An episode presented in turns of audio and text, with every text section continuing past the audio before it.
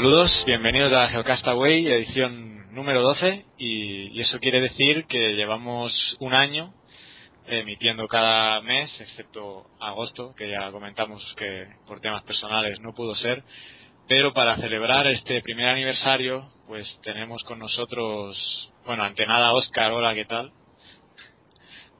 Gran, aquí estamos, como siempre. Como siempre, celebrando el primer aniversario, ¿verdad?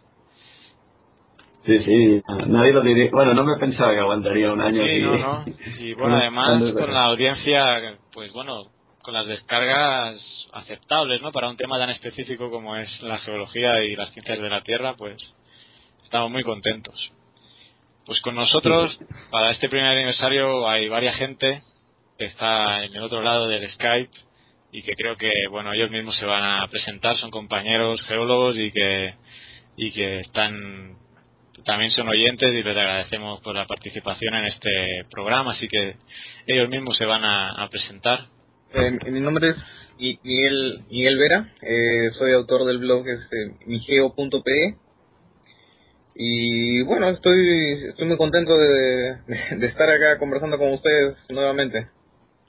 Buenas noches, yo soy Naume de Cazarra, soy estudiante de geología aquí en la Universidad de Granada en España tengo un blog que es un geólogoenapuros.es y bueno, estoy realmente contento de que un podcast de geología, sobre todo teniendo en cuenta la aceptación que tiene la ciencia de la Tierra en España, pues dure por lo menos un año y esperemos que mucho más. A ver, muy bien, gracias por estar aquí. Y Patricio también. Hola, yo soy Patricio Valderrama, autor del blog engorrenos.wordpress.com y estoy muy feliz de participar en el primero de muchos aniversarios de, de, de, bueno, bueno, a ver, a ver si es verdad. Pues nada, la idea un poco de explorar. Ajá. A ver, con las ganas que de momento tenemos y la aceptación, seguro que iremos grabando más. Pues nada, la idea un poco de este programa especial, primer aniversario, es, es hablar entre todos, una charla, coloquio de, de las últimas noticias ah, que, están ocurriendo ¿no? en, en, en el mundo. Y bueno, tenemos un guion, y pero quizá la más la más sonada ahora mismo es el rescate de los de los mineros chilenos no de, de, la mina de la mina San José en Chile. Entonces eh, que ha sido una bueno una muy muy mediática eh, y, también mm, ha comportado una serie de, de actividades ¿no? de ingeniería y de, interpretación también geológica del subsuelo bastante interesante y Oscar, ahí tenías algunas dudas o algunas preguntas o comentarios que al respecto, ¿no?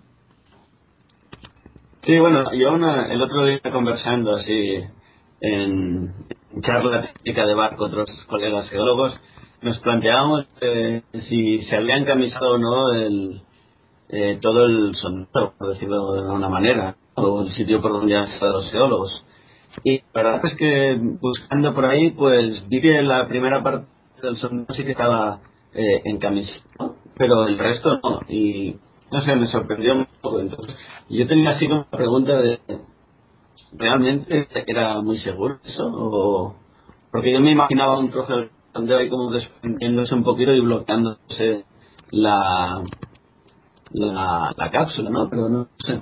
He estado buscando por aquí por internet y que decir que, bueno, y el resultado ha sido claro, ¿no? Que lo de bien muy claro que el macizo rocoso, por decirlo de una manera, pues aguantaría. Y bueno, aquí, en el Perú lo, lo vivimos con, todas las ansias y, furia, este, igual que, en Chile, este, somos países vecinos. Y, y, sí, en serio, nada más los primeros 55 metros de, del ducto estaban encamisados, el resto era pues roca caja y, si tengo entendido por debajo de los 400 y tantos era mm, eh, roca ya alterada, roca más, eh, más suave. Entonces hubo un mm. gran factor suerte ahí. Bueno, es que a mí me sorprendió, porque todo sondeo parece... Claro, tampoco soy muy especialista yo en sondeos y no sé qué problemas puede comportar eh, encamisar 700 metros de sondeo.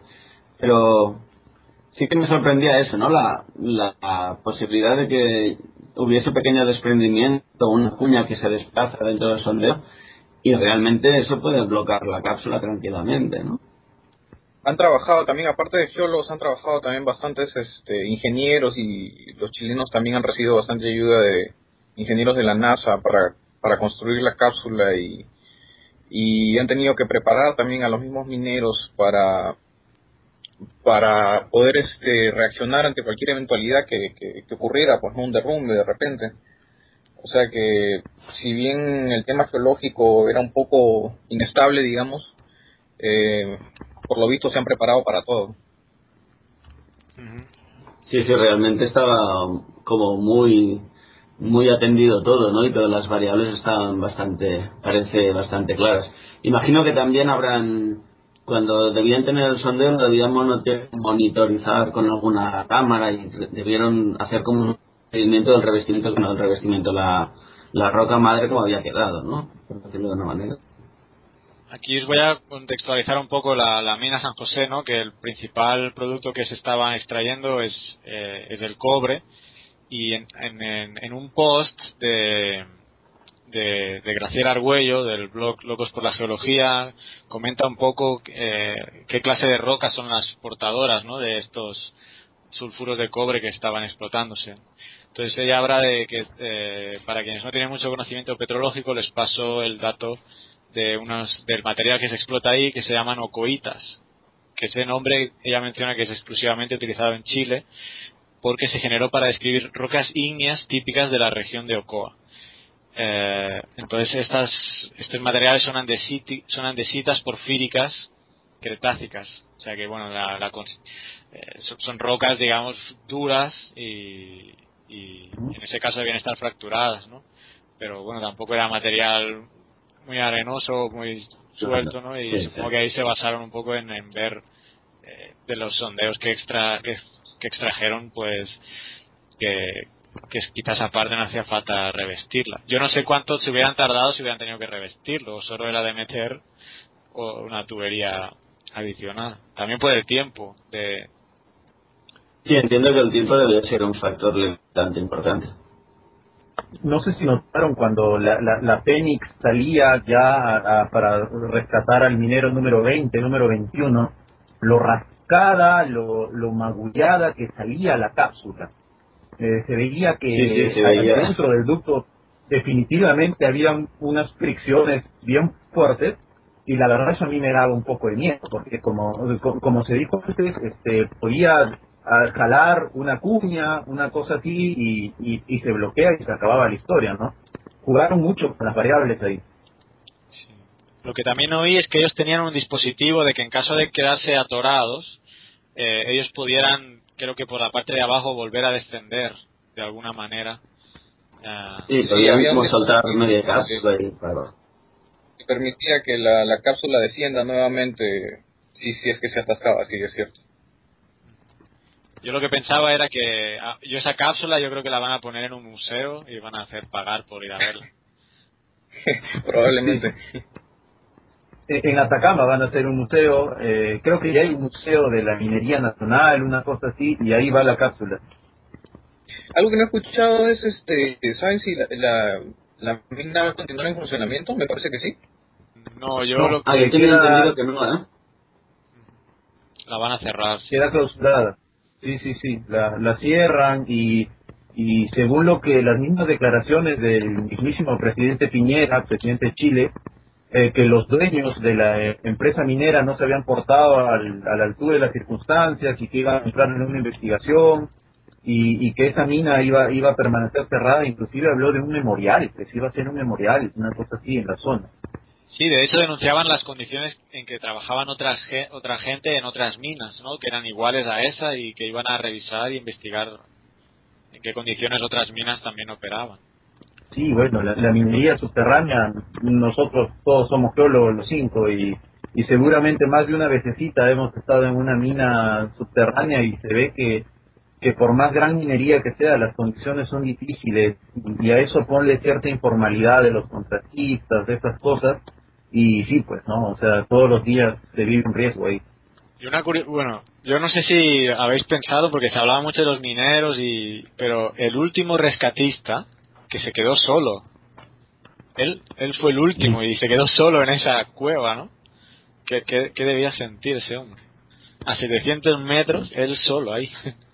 A 40 grados centígrados este, de temperatura que dicen que había aproximadamente, debe ser este asfixiante. Sí, sí, las condiciones está claro que no eran las mejores del mundo. Esto que comenta Carla, de, el último, realmente, a mí una cosa que me, me llamó la atención también es que cuando la cápsula entraba en el habitáculo de donde estaban ellos, realmente ahí quedaba como un poco suelta, ¿no? Entonces, yo me planteaba un poco, hostia, el último que es, realmente no la bajarán tanto para que quede más fijada en el eje de su vida, ¿no? No sé si se fijaron en eso. Según comentaron los de la televisión chilena, eh, eh, los, los mineros, los que estaban 700 metros abajo, hicieron una especie de receptáculo, una especie de mesa, levantaron el nivel del, del piso de esa zona, como para que la cápsula tuviera un nivel eh, superior todavía dentro ah. del ducto para poder subir. Mm, vale, en eso no me fijé. No, no, yo tampoco. Lo que yo había escuchado era que me parece que el, el, el, pozo este que, que, que cavaron tenía cierta eh, inclinación, creo, en, los primeros metros, me parece. ¿Sabían algo de eso? ¿O era completamente vertical? Sí, bueno, yo por lo que he estado mirando en los esquemas, no lo han hecho recto. O sea, todos los esquemas ponen un poco de variación así como, como una S muy laxa, por ejemplo, de una manera, ¿no? Pero no sé si eso ya es propio del mismo proceso de realización del sondeo o, o si realmente tiene alguna lógica. Sí, creo que el asunto es, es más lógico que le hayan puesto cierta inclinación porque también controlar una, una vertical 700 metros es bastante difícil, ¿no? Y debe tener unos cuantos grados de inclinación. Supongo que juegan con la fricción un poco de la propia pared para que no. Para, para quizás reducir un poco la, la fuerza de la gravedad, pudiera ser. Muy bien. No sé si de este tema algún comentario adicional. No, que, que me encantó lo, lo mediático que lo hicieron lo mediático que lo hicieron fue increíble, parecía un reality show o una cosa así, eh, con imágenes directamente desde la mina, que parecían imágenes lunares, ¿no? O sea, una cosa increíble. Y, y, en la televisión pasaban la vida de cada minero, este, el minero el, fanático de Elvis, el minero infiel, que tenía dos esposas, el, el minero... Igual que reality show. Pobre hombre, no quería salir. Sí, el gran hermano de a 700 metros. Sí, realmente el gran mediático que ha tenido el proceso, yo creo que también como un antes y después, ¿no? Igual que la guerra del Golfo, que fue la primera gran guerra así como mediatizada y que ya nos hizo vivir una guerra al minuto a minuto, pues yo creo que este ha sido como el gran rescate muy mediatizado, ¿no? Sí que hemos tenido algunos rescates anteriores que han sido muy mediatizados, pero quizá este al acabar bien y todo el, el clima que se ha creado alrededor de, esa satisfacción, pues yo creo que me llama mucho la atención cómo, cómo, cómo se ha llevado a, el seguimiento, ¿no? Y sobre todo que vendrá después, ¿no? Porque ya decían que había gente que habían hecho contratos que los habían firmado dentro de la mina y cosas así, yo no, de la televisión alemana, creo, algo así. Ah, sí, seguramente que hasta película va a salir del, asunto. Sí, sí, sí. Película, reality show y tal, seguro que hace. Y, todo lo que recibieron los mineros. Este, el mismo Steve Jobs les ha regalado iPods, eh, PlayStation ah, portátil, eh, una, creo que reciben pensión de, de trabajador de por vida, o sea que se pueden jubilar tranquilamente.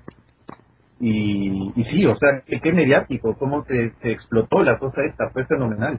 Y viajes a Europa. Sí, sí, claro, sí. Al estadio del Real Madrid, al, del Manchester United. Eh, y van a viajar a dar conferencias, creo, sobre esto de supervivencia en grupo, esas cosas. Qué complicada la vida que se les viene a esos señores, ¿no? Ya. Bueno, ah, relacionado con esto, Patricio nos comentaba que hoy mismo ha habido otra otra noticia en, Ecuador, ¿verdad? De unos mineros de una han quedado atrapados o han muerto, no sé cómo. No, no, este, la noticia, mira, hoy estamos 15 de octubre, aquí en Perú casi a las 2 de la tarde y la noticia comenzó a correr como al mediodía, hace tres horas, eh, que ha habido un derrumbe en una mina ecuatoriana donde tiene por lo menos cuatro mineros atrapados a 150 metros. Y, inclusive había cosas, noticias de que dos mineros de esos podrían ser peruanos, creo que ya se descartó la noticia, pero de que hay dos nuevos huéspedes de la madre tierra, parece que hay. Ya a uno le queda la duda si esto es, si ahora ha salido a la luz por lo de Chile o, es frecuente que pasen, pasen estas cosas, solo que lo de Chile ha hecho que ahora sea más mediático.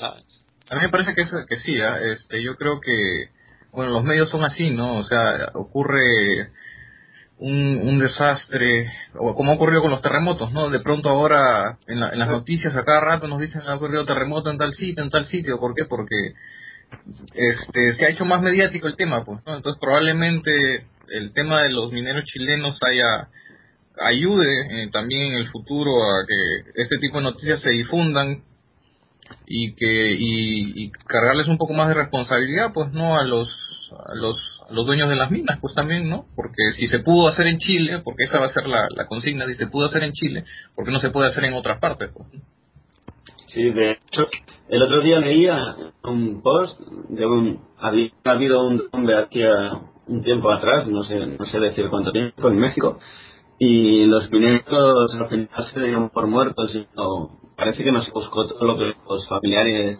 querían. Y ahora ya les están reprochando eso exactamente al gobierno, ¿no? Que, que en Perú se había hecho todo lo posible, ay, perdón, en, en Chile se había hecho lo imposible por, por encontrarlos y que en cambio en México no, no habían hecho tal cosa, ¿no? O sea que realmente sí que a, a provocar antes y después. Sí, exacto. No, no sé si recuerdan, yo leí el año pasado en China hubo un derrumbe eh, de una mina y murieron atrapados 120 mineros. 120, imagínense. Eh, lo que pasa es que ahora ya ya se va a volver mediático, tal como dijo Miguel, ¿no? Con, eh, con los terremotos Creo que Miguel, tú hiciste un post sobre si es que hay más o, más terremotos ahora que, en la antigüedad. Y, sí, no, pues no. Precisamente. Sí, sí, sí. Y, no es que hay más terremotos, sino que salen más en las noticias, está de moda. Así es, precisamente. Y en, el caso de China me parece que los derrumbes son comunes, ¿ah? Porque hay bastantes, bastantes minas de carbón y están a la orden del día los derrumbes, o sea que probablemente empecemos a escuchar más seguido sobre derrumbes de, minas en, en, China. Sí, sí, sí, seguro, seguro que sí. Y, no, pues este, qué, qué bueno que, que la cosa terminó como terminó, ¿no? Era Inclusive me, me pareció gracioso, eh, vi una captura de pantalla en Twitter, creo que eh, de Skynet, la, televisión en Estados Unidos, eh, había, ponían una tabla, ¿no? Mineros eh, extraídos, mineros libres, 33, extraídos, cero. O sea, no, no habían sacado a nadie. Y al lado decía mineros muertos, 33, cero. O sea que preparaban sus estadísticas para ver si alguien se moría, menos mal que no fue así, ¿no? quizá bueno por, por, por el tiempo y porque tenemos también otras noticias eh, y ya que ha salido el tema del que mencionabas de los terremotos voy a hacer aquí un, arte de malabarismo y voy a tratar de enlazar dos noticias.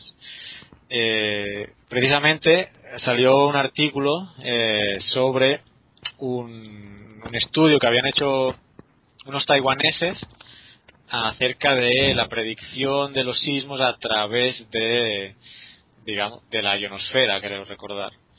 Eh, bueno, estoy cargando ahora el, link de la noticia, quizás la voy a resumir o leer un poco así por encima, porque dice que dos investigadores taiwaneses de la Universidad de Zhongli anunciaron una conexión entre los sismos y movimientos en la ionosfera, que puede servir para detectar antes maremotos y terremotos. Liu Jianyen y Jen Hong Yuan supongo que lo he dicho mal, profesores del Departamento de Ciencias de Geología anunciaron en conferencia de prensa el descubrimiento de que los sismos producen efectos amplificados en la ionosfera que pueden ser detectados eh, con anterioridad. Y bueno, el artículo sigue. Esto lo vamos en el post, ya pondremos los links. Y bueno, este, este artículo está publicado en el Journal of Geophysical Research Entonces, bueno, aquí tenemos a, entre los participantes, pero tenemos a Miguel, que quizá está más involucrado en el tema de sismicidad y terremotos. Quizá, no sé, que podrías valorarnos tú este nuevo, nuevo descubrimiento de la ionosfera. De hecho, de hecho yo leí esa noticia hace un par de semanas, me parece que fue, y me dio mucha curiosidad porque yo siempre, que leo este tipo de noticias de que se, pueden predecir los terremotos, siempre sigo el sigo el, el, enlace y busco el, el, artículo. De hecho, busqué el artículo que, que está publicado en el Journal of Geophysical Research y no es así. Eh, lo que dice desde el abstract, desde el resumen del artículo dice efectos cosísmicos. Un efecto cosísmico es un efecto que ocurre eh, durante el sismo o a partir del sismo. O sea, el, el, efecto lo causa el sismo en la ionosfera. No es, no es que la ionosfera reaccione antes de que ocurra el sismo. Mm. Lo que ocurre es que eh, la, la, la, teoría dice que ocurre el sismo y las ondas de superficie eh, y también aparte el levantar, si es que ocurre el levantamiento de la superficie, ¿qué puede hacer? Puede, puede alterar eh, la atmósfera, o sea, crea ondas de gravedad en la atmósfera estas ondas ascienden, se hacen mucho más amplias con el descenso de la densidad de la atmósfera y cuando llegan a la ionosfera chocan con esta y, producen un efecto. O sea, la ionosfera se altera. Lo, miden a partir del contenido de electrones total que lo ese, ese valor lo consiguen a partir de los GPS. Con, con la señal del GPS ellos pueden calcular el contenido de electrones total de la ionosfera y si ocurre un sismo puede detectarse eh, la alteración de este contenido de electrones total en la ionosfera. Entonces, y, pero lo, interesante es que he seguido leyendo sobre el tema y no es nuevo. O sea, desde los años 60, 70 se sabía que el sismo e incluso el mismo tsunami, la misma onda del tsunami, puede causar un efecto sobre la atmósfera. Lo nuevo que han hecho estos investigadores es han conseguido por primera vez eh, determinar un epicentro a partir de las alteraciones de la ionosfera. Eso sí es interesante. Eh, pero después, bueno, la noticia de que los sismos afectan la ionosfera posterior al sismo no es nueva en realidad. Pero sí, bueno, creo que se ha confundido un poco el, el, el, el, significado, la traducción, no sé qué, qué tipo de problema ha sido, pero se ha entendido como que eh, el efecto de la ionosfera predice el sismo, pero no es así en realidad. Lo que han conseguido al menos ha sido publicidad, a lo mejor ya estaba encaminado a, con, ese fin. Y bueno, el marabarismo viene porque esa noticia viene con una que nos proponía, nos propone Patricio de, del HARP, ¿no? Entonces, no sé, Patricio, quizá puede explicar esto del HARP el famoso proyecto HARP, que según las teorías conspiratorias eh, es justamente un enorme radioradar que tiene el gobierno norteamericano en, eh, en Alaska, eh, muy, muy arriba del norte, que según las teorías conspiratorias, como vuelvo a decir, emite ondas radiales y ondas magnéticas a la ionosfera, las cuales pueden producir terremotos. y Uf, yo lo he vivido en carne propia, en, en, mi blog me tocó un troll con el cual me tuve que, pelear eh, sobre que proyecto HARP produjo los terremotos de Haití, eh, de Chile e inclusive el de Perú, el del 2007, basándose en, por supuesto, cosas tan vanas como que el, epicentro era muy superficial y que hubo un tsunami, que hubo no hubo triboluminiscencias, y lo que comentábamos fuera, fuera del aire era de que, pues noticias como estas, de que ahora predicen terremotos con la ionosfera a, esta gente conspiratoria, pues le quita el pecho, ¿no? Y dicen, sí, tenemos razón, y, cuando en realidad no es así. Claro, si uno no investiga como ha hecho Miguel y se queda con, con lo que he leído yo, por ejemplo. Con la noticia del diario. Ajá, entonces eh, ve que una cosa es eh, consecuencia de la otra y no causante y, si eso produce confusión o, en algunos casos como, como el, el documental que, que expondremos el link que nos pasó Patricio eh, de la teoría conspiratoria, ¿no? Pero la cosa es que incluso ahí lo mezclaban con ya con, con experimentos de porque estuve viendo el video de manipulación de la mente y provocar huracanes, o sea, ya una serie de, de, de historias difíciles realmente de, creer, aunque el proyecto, o sea, el proyecto existe realmente y eso sí lo tiene, digamos, Estados Unidos en, Alaska con la fuerza aérea, ¿no? Creo de, los Estados Unidos y, y pero principalmente es como un sistema de, de difusión de radio hasta lo que yo entendí.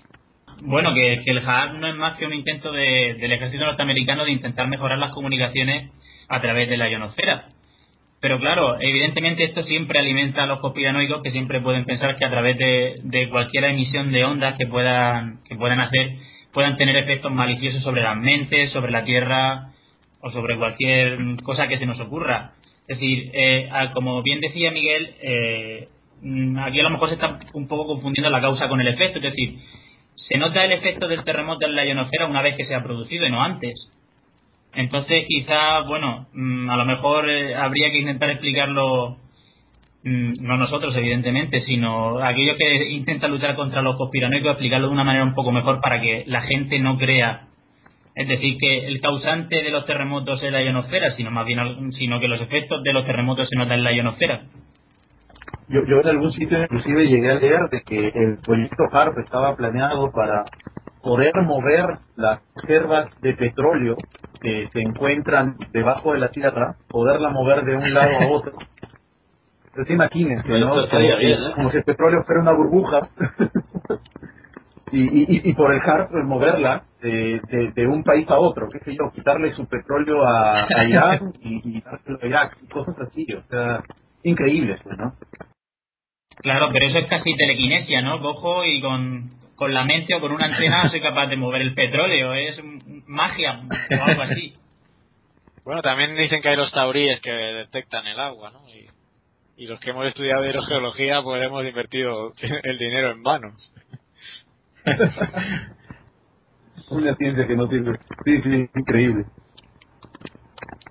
Lamentablemente, no sé, bueno, la gente por alguna razón cree si lo ve en el diario o si lo ve en internet, o sea, el hecho que lo vea en internet mucha gente lo toma ya como cierto, ¿no? Porque está en internet, pues, ¿no? Pero no, a veces me pregunto por qué la gente no, no se toma un poco más de trabajo de preguntarle a alguien que de repente sabe, bueno, si es que conocen, o, o investigar un poco más, pues, ¿no? Porque no puedo creer que a nadie le pueda sonar descabellado cosas como la que estamos comentando, pues, ¿no?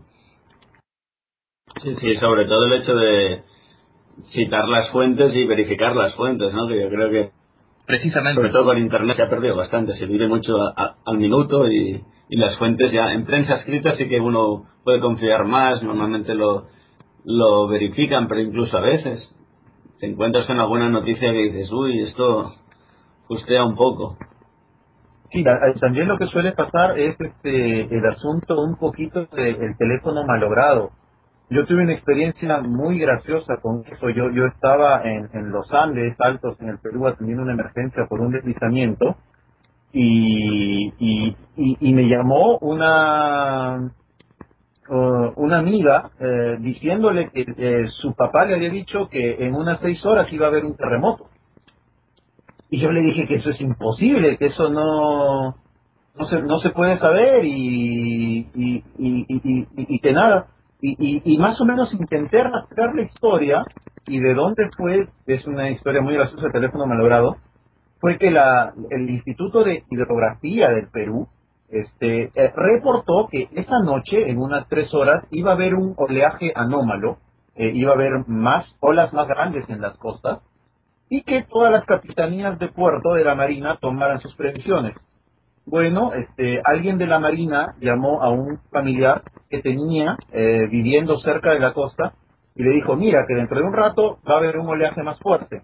Esa otra persona avisó a otra, dentro de un rato va a haber un tsunami. Y así la historia fue eh, degenerando hasta un terremoto, ¿no? Y, y, a veces se crea pánico. Y eso yo lo he visto así con, gente que conozco, ¿sí? Increíble. Sí, aquí en El Salvador también hace un mes o así, eh, corría un, un mail que decía que iba a entrar, que iba, que iba a haber un terremoto también, o sea, pero era un mail, ¿no? Que va a ser informaciones de, de no sé qué tipo, eh, el día tal, del mes tal, iba a haber un terremoto. Entonces, claro, toda la gente alarmada, bueno, toda la gente alarmada, los que recibían el correo, eh, pues que no tienen mayor conocimiento y saben que este es un país altamente sísmico, pues pueden afligidos, ¿no? De, poder pensar que ese día podía ocurrir un terremoto y muchas peticiones aquí a la oficina de si era verdad o no. Entonces, claro, si ese correo lo envían cada mes, pues alguna vez lo van a acertar, evidentemente. Ese tipo de problemas, lamentablemente, va a seguir ocurriendo, creo, ¿no? Porque eh, esa es la la, el problema del internet, pues, ¿no? Que se repite la noticia por ahí, alguien reenvía un correo y lo recibe un montón de gente y empieza de nuevo todo el rumor, pues, ¿no? Los rumores, bien, bien difícil es este, eh, cortar o desaparecer un rumor en internet, más bien se, se multiplica como una bola de nieve que cae en una pendiente, ¿no?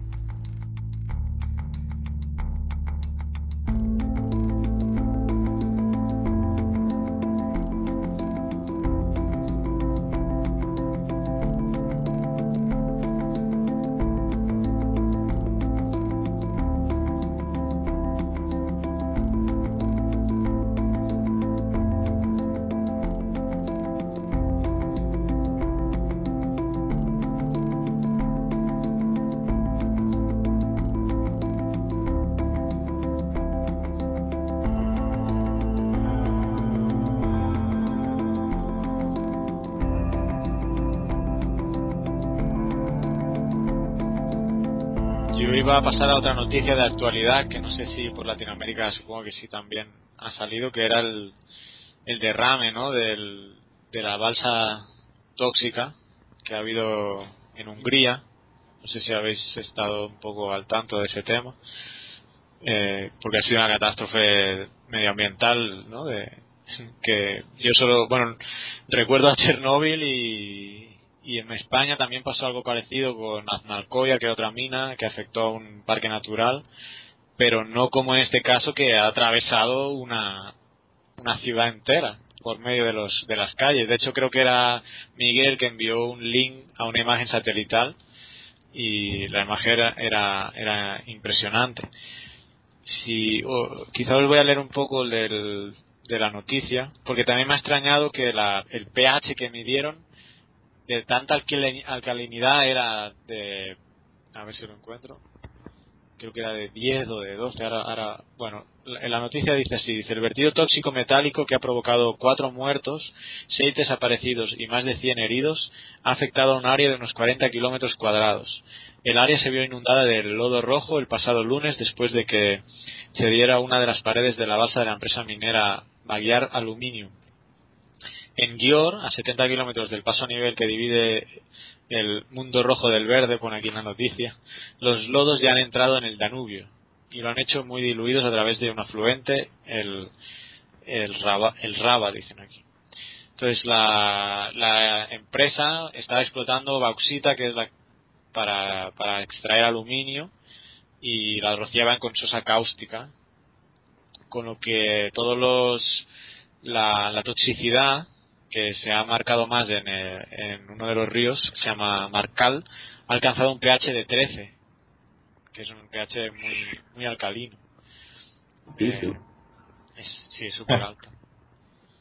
Ah, si se ingiere puede causar daño a los pulmones y al sistema digestivo. Los análisis de agua contaminada que ha llegado al Danubio muestran un pH de 9.3, una cifra que se sigue considerando muy peligrosa porque el valor neutro es, es el de 7. Entonces aquí pone qué se está haciendo, ¿no?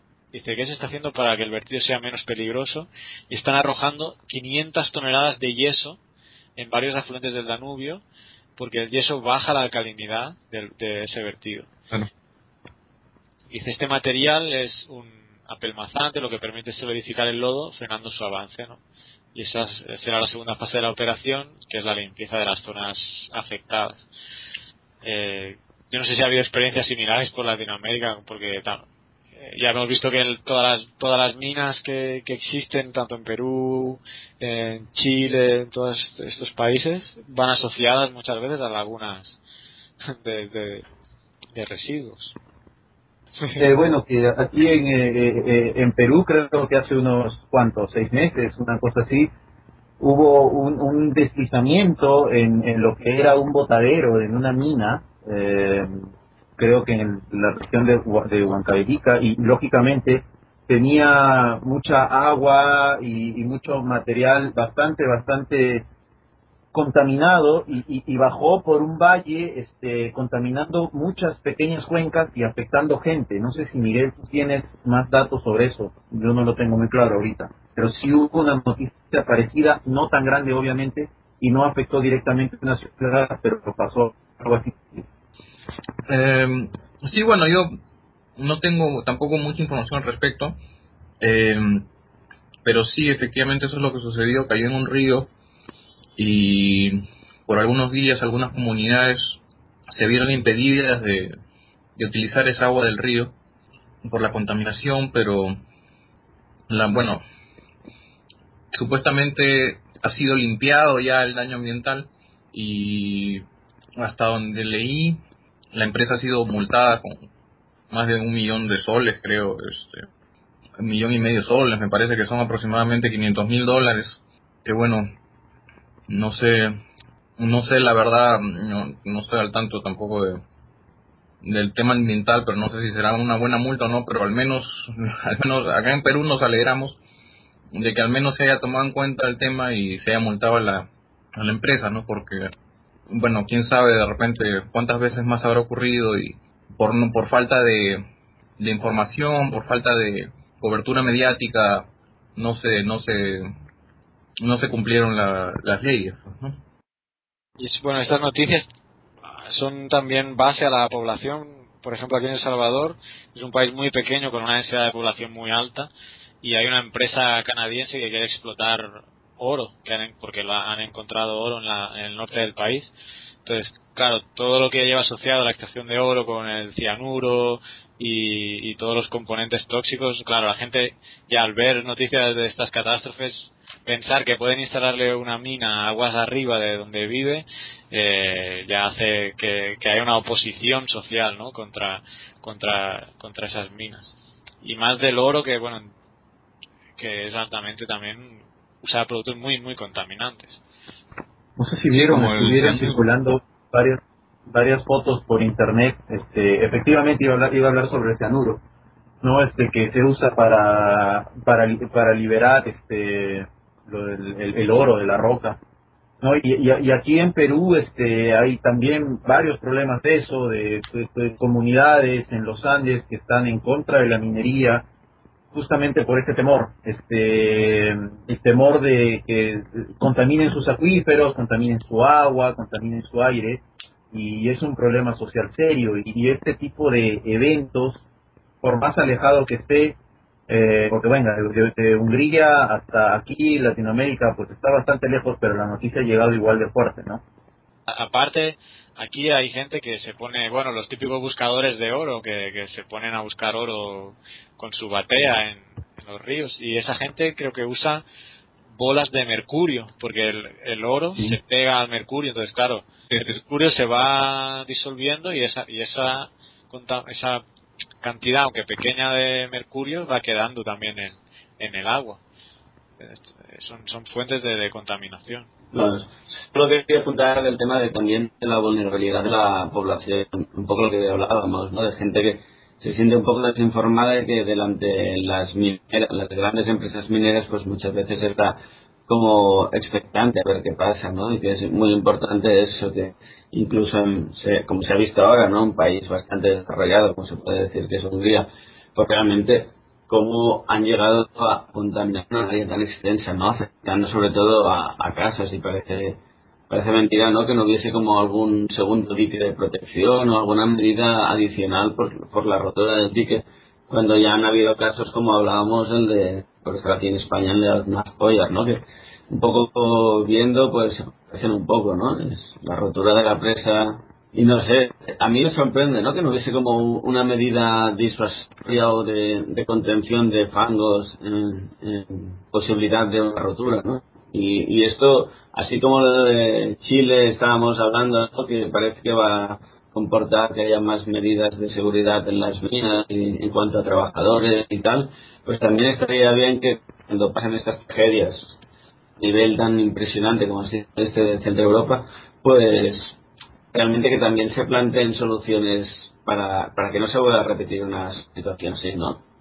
Y no, y no permitir realmente que una simple presa, me invento, ¿eh? realmente no, no exactamente cómo está hecha esa presa, pero normalmente las hacen presas con, con tierra y a, base de gravedad y ya está, no, no hay sistemas diferentes. Justamente sobre esto eh, les acabo de compartir un link que espero lo pongan en el blog. ahí muestran fotos de cómo era la presa eh, después de la rotura y, y, venga, se puede ver que es una presa de, me parece que, que de concreto, eh, muy grande, muy muy grande, debe tener unos 60 metros de alto y, se ve la magnitud de la, de la rotura y, el asunto ahora es estudiar por qué se rompió la presa. Creo que uno no se tiene claro eso. Eh, vean vean la foto que le acabo de pasar y, van a ver este, que era una cosa bastante seria, no no era no era algo digamos improvisado. Pero, ¿Quieres decir que es concreto? que yo cuando lo había visto me parecía material compactado de tierra. ¿eh? Sí que realmente por los bloques que salen, pero no sé. Sí, pero pareciera, da la impresión de que fuera concreto, no sé.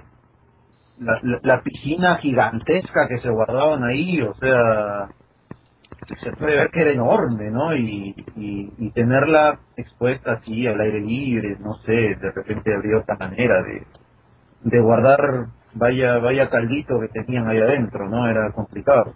Sí, la, foto de impresionante. El otro día sí, y el otro día enseñaban imágenes aéreas de moment, bueno, de días o semanas antes de que hubiese pasado el accidente y se veían realmente filtraciones anteriores ya. Entonces, quizá haya habido también una negligencia de conservación, ¿no? Mm, o sea, por lo que sé de presas, que sé bien poquito y en ingeniería me parece mucho concreto. Yo, si, si fuera concreto, lo haría más, más exacto, ¿no? Parece como una presa de gravedad y sería mucho en concreto, ¿eh? yo creo. Me parece. Mira, intentaré enterarme de cómo está hecho, a ver si alguien me explica, porque me parece extraño. A nivel económico, me parece extraño realmente hacer esa balsa así de concreto. Tú dices que es material arcilloso o compactado parecía. Compactado de repente. Sí, sí, diferentes claro, la magnitud es grande, si ven los arbolitos ahí. Mm, yo creo que, bueno, me parece mucho concreto, la verdad, pero puede ser claro como. Ahí, ahí les comparto otro otro link donde también de la misma foto desde otro ángulo, pero eh, se puede ver una maquinaria pesada que es de escala, y sí. pues el tamaño de la pez era grandazo, no era muy grande. Y tenía una, una pista encima, o sea, era una cosa... Eh, sí, después, viéndolo pareciera que fuera material compactado.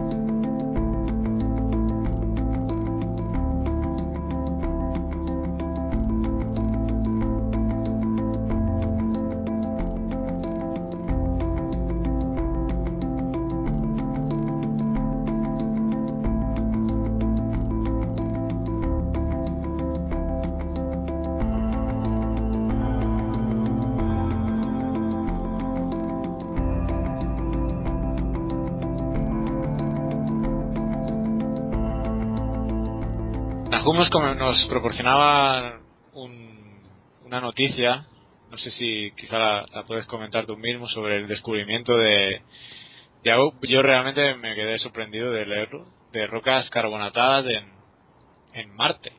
Saltamos del planeta Tierra.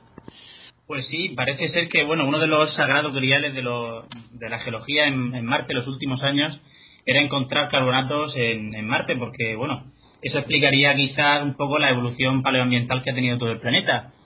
Y bueno, parece ser que los últimos, sobre todo del 2007-2008, desde que llegó la Mars Reconnaissance Orbiter a Marte, incluso con datos de la Spirit, hemos podido encontrar pues algunos pequeños, digamos, afloramientos de, de carbonato. pero casi siempre en lugares muy, muy restringidos. Pero este último descubrimiento parece ser que es de una escala muchísimo mayor, que podría corresponder, bueno, claro, eso siempre son hipótesis porque lo único que se ve ahora mismo es lo que aflora gracias al impacto de un meteorito, lo que podría ser el fondo de una cuenca sedimentaria que después fue cubierta por, por material volcánico más, más reciente.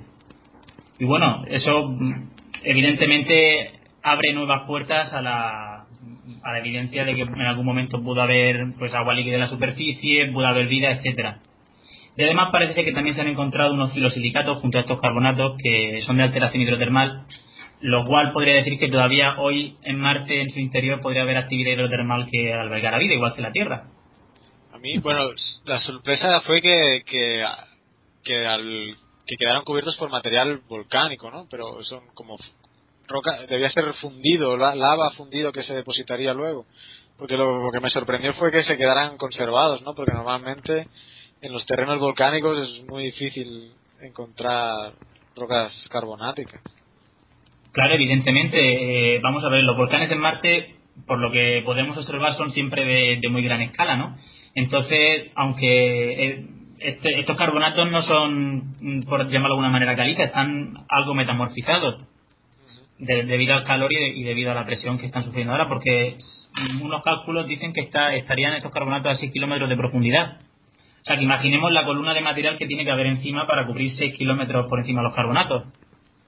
Y una de las cosas, así, bueno, aquí en, la Tierra, por decirlo de una manera, se asocia bastante la, la roca carbonática a, a procesos vitales, ¿no? De bioconstrucción.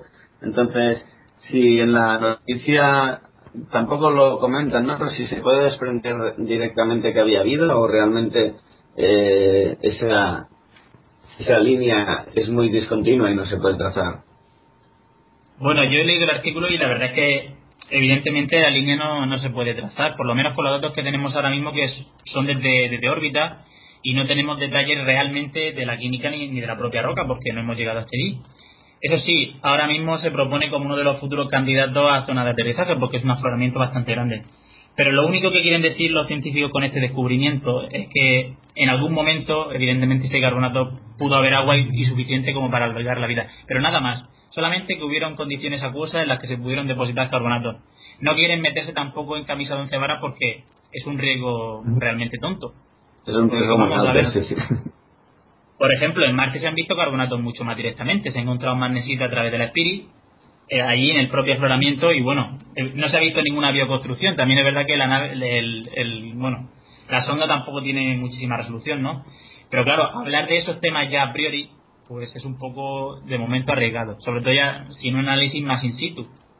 Porque esto, claro, es, es una sonda que está orbitando a muchos kilómetros de altura y lo único que tenemos pues son los datos de infrarrojos, los espectros y las imágenes. Y me da una curiosidad, que veo que están un poco así enterado del tema de, Marte, si están pensando en, hacer alguna misión tripulada al planeta, ¿sabes? bueno, vamos a ver, el tema de el tema de las misiones tripuladas a Marte ahora mismo es una cosa que está un poco apartada, porque digamos que hay un par de visiones un poco contrapuestas en el tema de la misión a Marte, es decir, hay una visión que es la de la NASA, que es decir, que para ir a Marte primero mm, pues hay que evolucionar mucha tecnología y sería una misión de ida y vuelta. Pero luego está la visión de tanto los consejeros de la NASA como, bueno, de una gran parte de, la sociedad científica que dicen que, al menos de momento, las misiones solamente tendrían que ser de ida. Lo que choca frontalmente con, con el interés de la NASA. Evidentemente, una misión de ida sería mucho más barata que una misión de ida y de vuelta y son muchísimo menos los problemas técnicos que nos afronta ir a Marte y quedarse allí, ir y volver. Entonces, claro, ahora mismo pues digamos que incluso podéis ver que el, todos los vuelos tripulados ahora mismo están muy baratos, incluso a la órbita terrestre. Podéis ver que ahora mismo el transbordador le queda solamente un... han, tenido que ampliar un vuelo más, una misión más y imaginaos si, si incluso los vuelos terrestres están ahora mismo restringidos ir a Marte ahora mismo es impensable.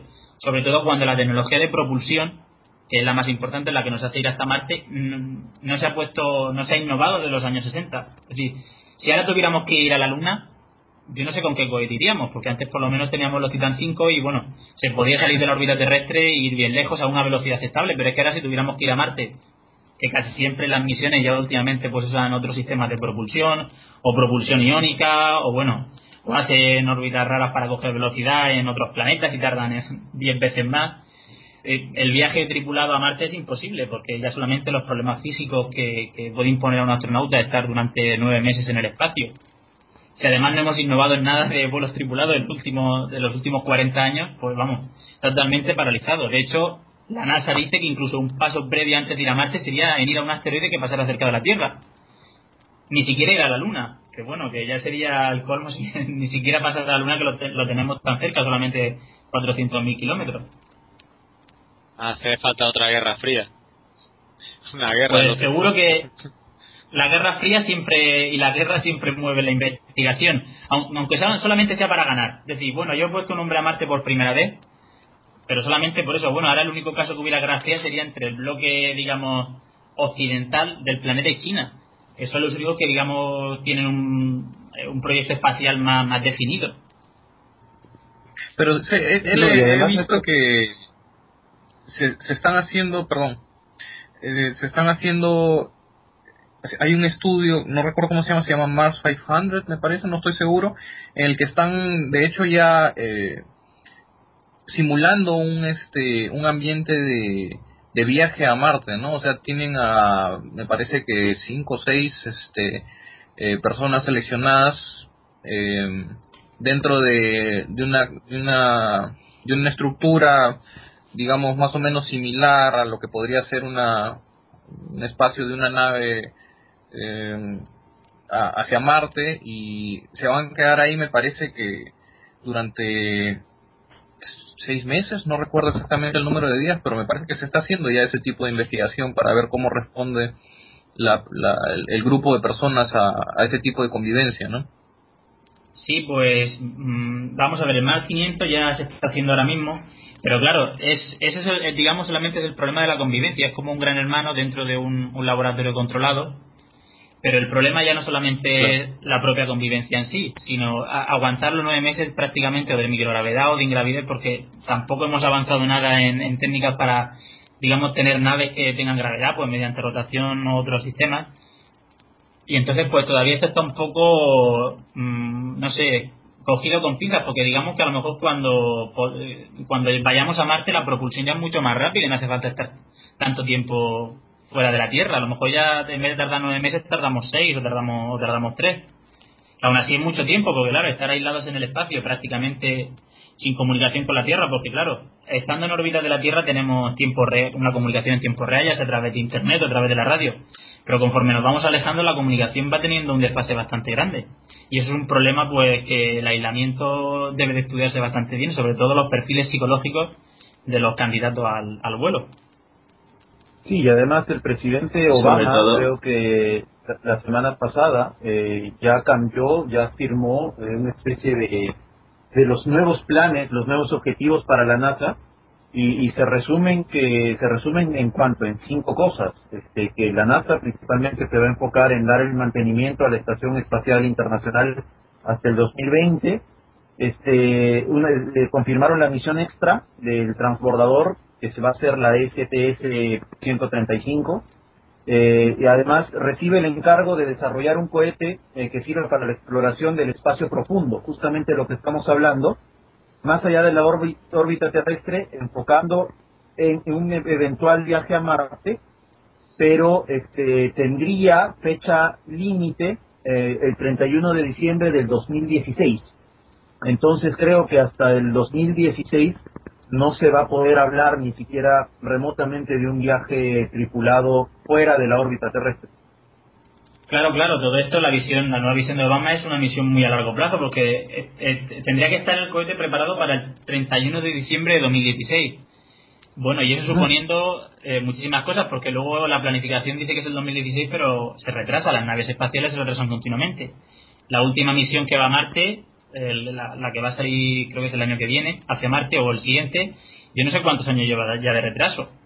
En fin, que claro, estas son cosas que cuestan muchísimo dinero, son unas inversiones por parte de los estados gigantescas y que en realidad digamos que aportan poco más que, no sé, que prestigio. porque vamos, no creo que nadie vaya a traerse nada valioso de Marte por lo menos en los próximos 50 años o más, quién sabe. Entonces, claro, los gobiernos tampoco quieren arreglar toda esa cantidad de presupuesto porque, por ejemplo, va a dedicar, a ver, ¿cuánto? 11.500 millones de dólares a desarrollar el cohete que pueda ir más allá de la órbita terrestre. Eso es un disparate. Yo no que vamos, es que no sé cuánto dinero será eso en, las antiguas pesetas, pero vamos, que es muchísimo. Y vamos, sin la ayuda de los demás países también, porque el problema es que yo creo que estamos enfocando quizá la, el viaje espacial desde un punto de vista bastante bastante malo ahora mismo. Es decir, la Tierra es, es una, no hay más Tierra. Y esto de hacer las cosas por sectores, pues venga, los americanos tienen su agencia espacial, los indios, los chinos, los españoles, los europeos. Al final lo único que hace es diversificar mucho, llamar de alguna manera el negocio y al final que casi no lleguemos a ninguna parte o muy tarde y por eso tanto retraso. Creo que falta un poco de unidad y romper quizá ya el telón de acero de la Guerra Fría y empezar a pensar de otra manera, que somos una humanidad y, juntos somos más y mejor. Pero como encuentren petróleo en Marte, ya verás tú cómo se pegan hasta que... Ya verás cómo todos van, ¿no? bueno. Eh... Entonces, con el proyecto HAR podrán traerlo mentalmente hasta la Tierra, el petróleo. Por eso no os preocupéis. pues, no necesidad de ir. Pues nada, este, a mí me gustaría, para terminar, tratar quizá uno de los temas más controvertidos, que es el del cambio climático.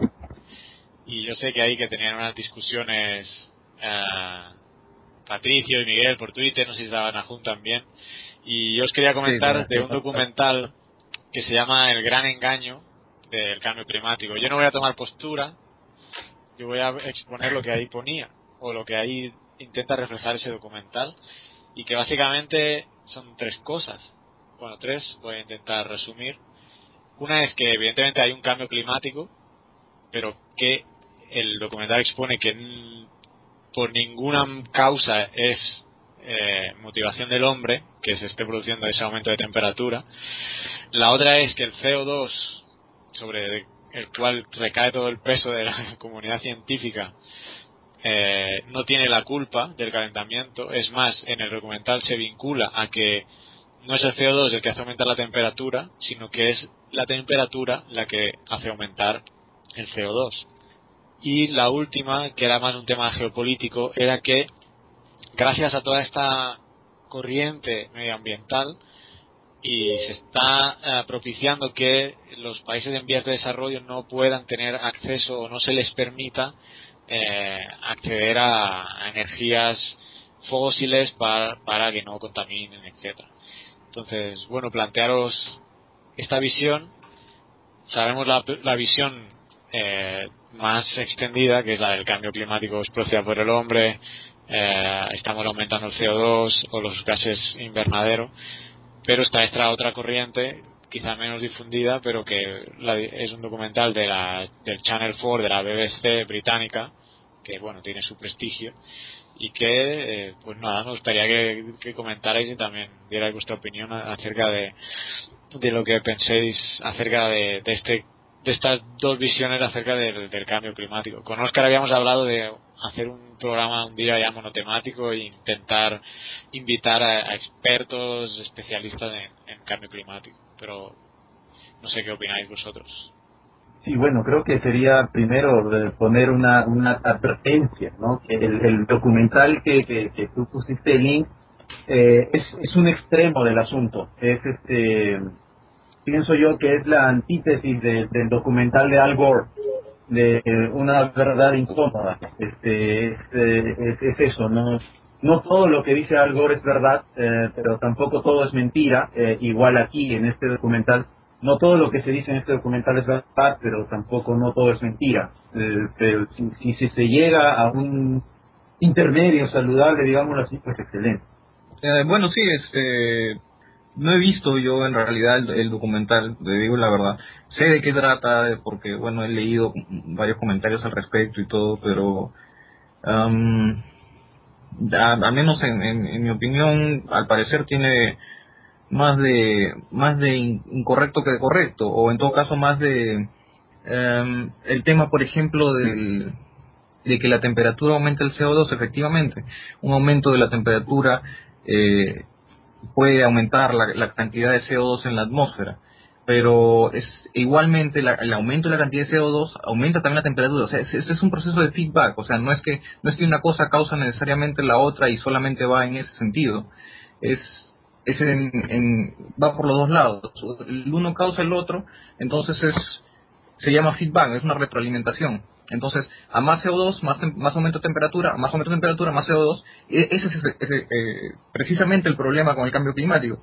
Que si aumenta el uno o el otro, aumenta la temperatura o aumenta el CO2, va a empezar este proceso de retroalimentación que lo que va a causar es que eh, la Tierra empiece a calentarse. Pues, eh, yo, bueno, yo soy eh, de, de, la, posición en que si se sabe bien cuál es el causante, o sea, se sabe que se conoce cómo funciona el efecto invernadero y después de tanta, tantas investigaciones, tantas décadas de investigaciones, la conclusión actual es que lo más probable, al 95% de, de, de, probabilidad, es que sean las emisiones de CO2 eh, principalmente, no solamente, pero principalmente las causantes del cambio climático, debe ser verdad, pues, ¿no? Ahora, que hay muchos otros factores que, que se tienen que seguir estudiando porque hay muchas cosas que no conocemos todavía, es verdad también. Personalmente no creo que, que se llegue, que con el aumento del conocimiento llegue un punto en que eh, nos retractemos, digamos, no, no era, no era cierto. Yo creo que es efectivamente cierto que nosotros eh, eh, estamos causando ese, ese aumento de la temperatura y que, bueno, si, si esas son las conclusiones en las que tenemos actualmente, entonces creo que deberíamos hacer algo, pues, ¿no? Creo que, se debería escuchar lo que, lo que los científicos están diciendo y deberíamos tomar acción, ¿no? Como pasó con el tema de, de la capa de ozono que felizmente ahora ya se está recuperando, ¿no? Sí, respecto al documental me lo miré y diría, no he comprobado las fuentes ni mucho menos, no he tenido tanto tiempo, pero sí que, como decís, creo que hay cosas que tienen razón y no. Una, una de las ideas que creo que dan, que a veces nos olvidamos, es eso, ¿no? Que el clima siempre ha estado cambiando. Y, muchas veces hablando con biólogos, compañeros de, de universidad y así, creo que esa visión antes no se tenía y que poco a poco va calando y la gente ya va entendiendo que el clima no es una cosa estática, que no toda la vida tendremos, por ejemplo, en el Mediterráneo el clima que tenemos, ¿no? Que de aquí un mogollón de años pues será diferente y mogollón de años atrás era diferente también, ¿no? Eso es importante que vaya penetrando en la sociedad y que se vaya entendiendo. Ahora, creo que se decían algunas cosas que estaban muy fuera de lugar. Y una de las que menos me gustaron del documental fue realmente el trato que hacen de África y decir que, bueno, hay una imagen que sacan un, un hospital con dos placas solares y dicen que la placa solar no es la solución, ¿no? Claro, ahí yo sí que lo veo muy tendencioso. De la solución de la placa solar irá en función de la cantidad de placas que pongas, ¿no? Mm, no sé, creo que lo que, que decían antes, ¿no? Que el de Algor era una visión muy tendenciosa y esa es otra posición exactamente.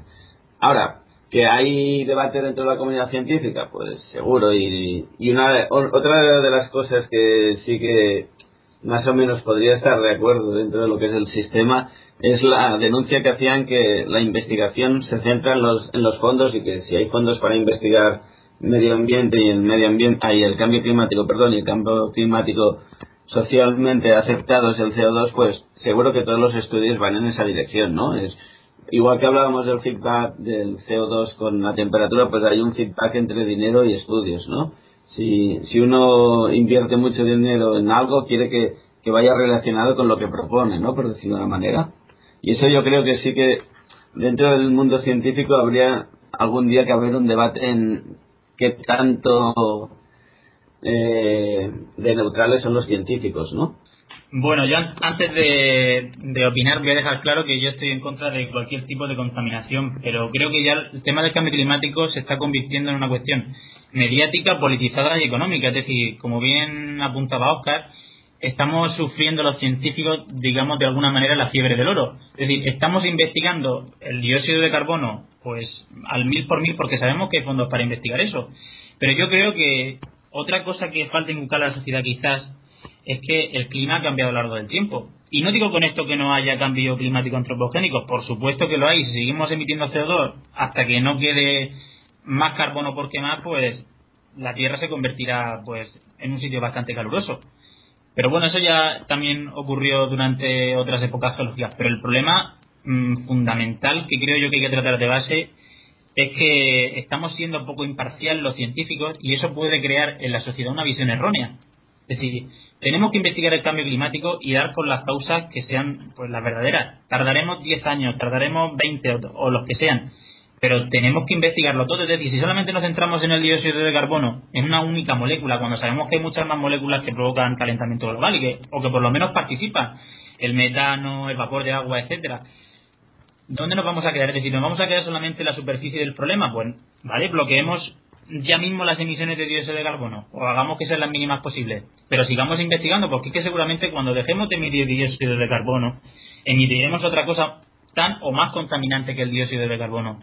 Y yo creo que deberíamos de investigar las verdaderas causas y dejarnos de, pues, eso, de sufrir la fiebre del oro y ver a ver si puedo sacar un poco de fondos para investigar trampas de carbono o ver cuánto tiempo sobreviven las moléculas de dióxido de carbono en la atmósfera, en fin todo ese tipo de cuestiones que a lo mejor, bueno, está muy bien, pero a lo mejor se necesita más bien en otras cosas que realmente tengan una realidad científica y una necesidad actual, que, bueno, porque lo necesitamos, en fin. España creo que firmó el protocolo de Kioto y tenía que haber reducido las emisiones de CO2 en no sé qué porcentaje, no sé qué año. Resulta que en ese en ese intervalo de tiempo no solo no las aumentó, no solo no las bajó, sino que las había aumentado.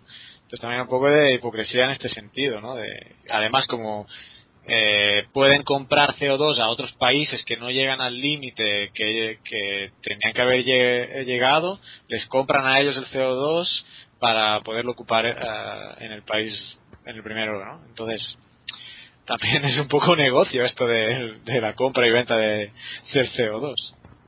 Sí, sí, vaya que lo es. Yo hace hace poquito regresé de una larga estadía en, eh, en Europa y era gracioso que en el avión, en KLM, te pedían eh, si podías pagar unos cuantos euros más eh, para contribuir a la reducción de CO2 en los viajes este, de transatlánticos. A mí me risa, porque cuánto uno puede reducir con un par de euros y, y además este, creo que, vamos, si el, el ser humano cuántos años viene emitiendo CO2, y, pero también hay que buscar las fuentes naturales de CO2, las grandes erupciones volcánicas eh, y, y, esas cosas que no sé cuántos CO2 emitió el, volcán ese de Islandia que, cerró todo el espacio aéreo europeo, pero vaya que supongo que fue grande, ¿no? Entonces este, hay, que, hay, que, hay que buscar los motivos principales, las causas y ver si es que estamos en un punto reversible o no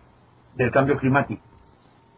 Sí, en el documental mencionaban que precisamente los hombres son una pequeña parte de la emisión de CO2, que antes están los volcanes, antes que ellos la, toda la, la emisión de, los excrementos de, de, las, de los animales, el océano creo que era uno de los mayores productores de, de, emisores de, de gases. De CO2, sí.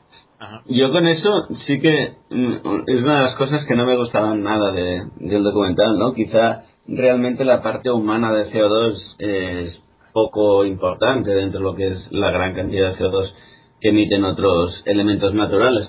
Pero sí que creo que hay una cosa muy importante que hay que apuntar, ¿no? Que es que es la parte consciente de, todo el proceso, ¿no? Los volcanes sacan CO2, pero no, no saben que están, o creo yo, me gustaría que lo supieran, pero creo yo que no saben que están sacando CO2, ¿no? Entonces, sí que creo que es importante que tengamos en cuenta que realmente es, o como mínimo aquí en lo que se llama el norte, en la parte de Europa, realmente estamos malgastando, o estamos derrochando mucha energía, ¿no? Se, se dice que realmente para mantenerse a sí misma necesitaría tres Españas, ¿no? Pues sí que creo que se tiene que hacerme ya en este tipo de discursos de decir, ostras, quizá la parte de CO2 es, es, pequeña, pero no debería ser tan alta como está siendo ahora, ¿no? Algo que me gustaría este, aclarar, por cierto, es que he visto yo, eh, porque he leído yo bastante sobre el tema, y existen, incluso uno lo puede buscar en la, en la web del, del USGS americano o del British Geological Survey, hay cálculos que se han hecho porque efectivamente uno, uno, uno lo primero que piensa es, bueno, el hombre emite CO2, los volcanes también emiten CO2, entonces existen cálculos, por supuesto que existen cálculos sobre la cantidad de CO2 que emiten los volcanes y se ha calculado, cálculos separados hechos por el USGS y por el BGS eh, han determinado que las emisiones de CO2 humanas superan en 100 veces las emisiones de CO2 de los volcanes de todo el mundo. O sea, el, volcán emite CO2, pero no solo emite CO2, emite mucho más, emite mucho más este eh, sulfatos, por ejemplo. Incluso tanto así que cuando ocurre una erupción volcánica muy muy grande, el efecto sobre la Tierra es de enfriarla más bien, más que de calentarla. ¿Por qué? Porque libera tanto, tantos sulfatos que ese es el efecto que, causa el, el, sulfato en la atmósfera. Y, y, de CO2 no es tanto. Eh, de hecho, las emisiones, como les digo, las emisiones humanas de CO2 son 100 veces más grandes que las que emiten los volcanes. Se han hecho esos cálculos, los cálculos existen, uno los puede buscar.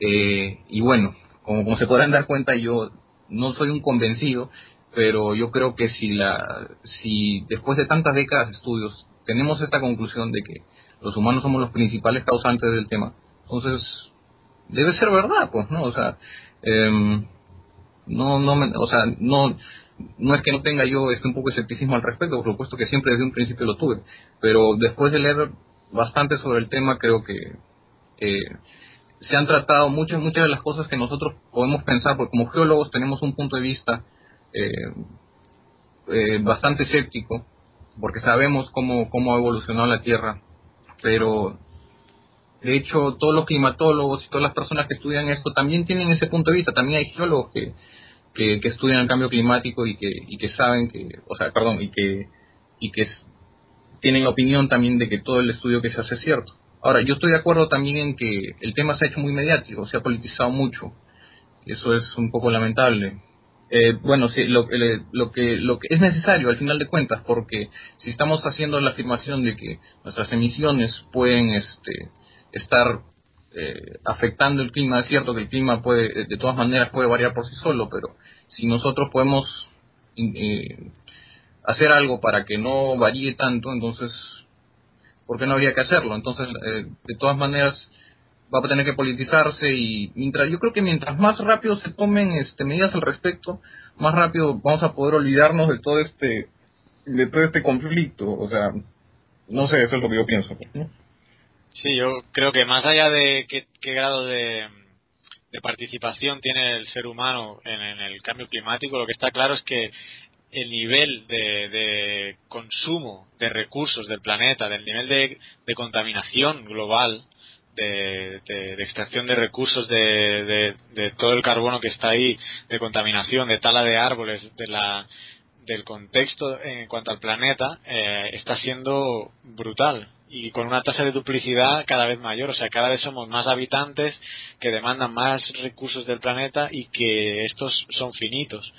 Y, y eso, eso sí es evidente, ¿no? Está la, la historia de la isla de Pascua, que a nivel micro eh, puede ser lo que le puede llegar a pasar al planeta en un futuro, ¿no? De, eh, en una isla la gente inconscientemente o conscientemente, eso todavía no se sabe, ¿no? Cómo no llegaron a ver que ellos mismos estaban acabando todos los recursos de esa isla, todos los árboles, toda, toda, toda la, tierra de, cultivo, eh, y se acabaron extinguiendo, ¿no? Y yo en uno de los últimos posts que tenemos en Geocastaway, pues eh, más allá de que, de que el ser humano esté haciendo todas esas actividades sobre el planeta, el planeta Mm, digamos, no, no va a morirse, no, no le hace daño al planeta. Todo va a repercutir sobre, sobre los seres que están viviendo en la superficie, de alguna manera, y se van a adaptar a las nuevas situaciones si es que llegamos a contaminar el ambiente de una manera tan tan brutal que no nos vamos a poder adaptar nosotros mismos, pues otros heredarán la tierra, ¿no? Así dicho bruscamente. Pero vaya, así, así es como veo yo la situación, que si realmente no digamos ya, o sea, sin entrar en, en si el hombre o qué grado de, de responsabilidad tiene el hombre en, en, el cambio climático, lo que está claro es que el, al nivel de explotación de recursos y de contaminación del planeta está siendo súper acelerado. Sí, en eso estamos totalmente de acuerdo. Creo que todos. Totalmente de acuerdo. Sí, sí, de acuerdo. Vaya. pues nada, entonces unanimidad perfecta para, para cerrar quizá la edición especial del primer aniversario de Geocastaway. Eh, bueno, gracias, gracias a ti, gracias a, todos, a, a Naum, a Oscar, a Patricio, que, que, que, nos hemos puesto de acuerdo para, para poder participar, ¿no? Y ojalá que se repita. Bueno, pues muchas gracias a, a, a Miguel del blog mi, migeo.p, a Nahum de Un Geólogo en Apuros y a Patricio de En Morrenas. Encantados de, de, haber contado con vosotros en este programa y pues sí, como decía Miguel, que vamos a estar en contacto y, y nada, ya os llamaremos quizá para otra ocasión y para tratar otros temas de, de geología y ciencias de la Tierra. Así que un placer y a todos los que nos escuchan, pues nada, seguid ahí y, y difundir la palabra geológica.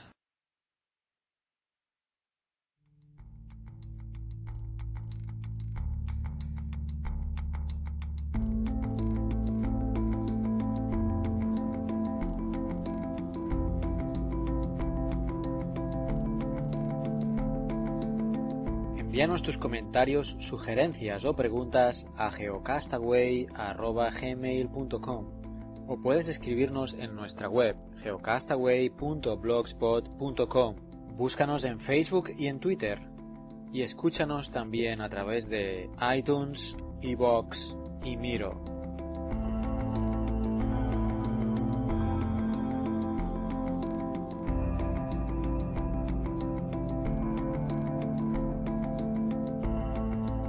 ¿Puedo contar un chiste, Oscar? Que en la última edición he tenido buenas buenas críticas. No, el otro día me decía... Dale, dale, me decía, nunca le dejen dinero a un geólogo, porque les va a decir que les va a pagar mañana, y eso quiere decir de aquí un millón de años. Pues nada, con esto nos despedimos. Hasta la próxima.